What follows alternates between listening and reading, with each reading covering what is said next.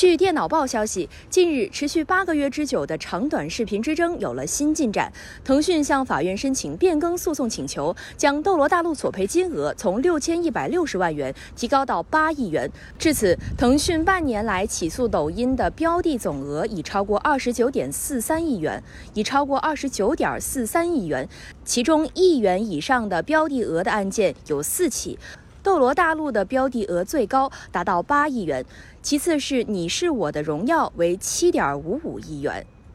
感谢收听羊城晚报广东头条，我是主播于彤颖。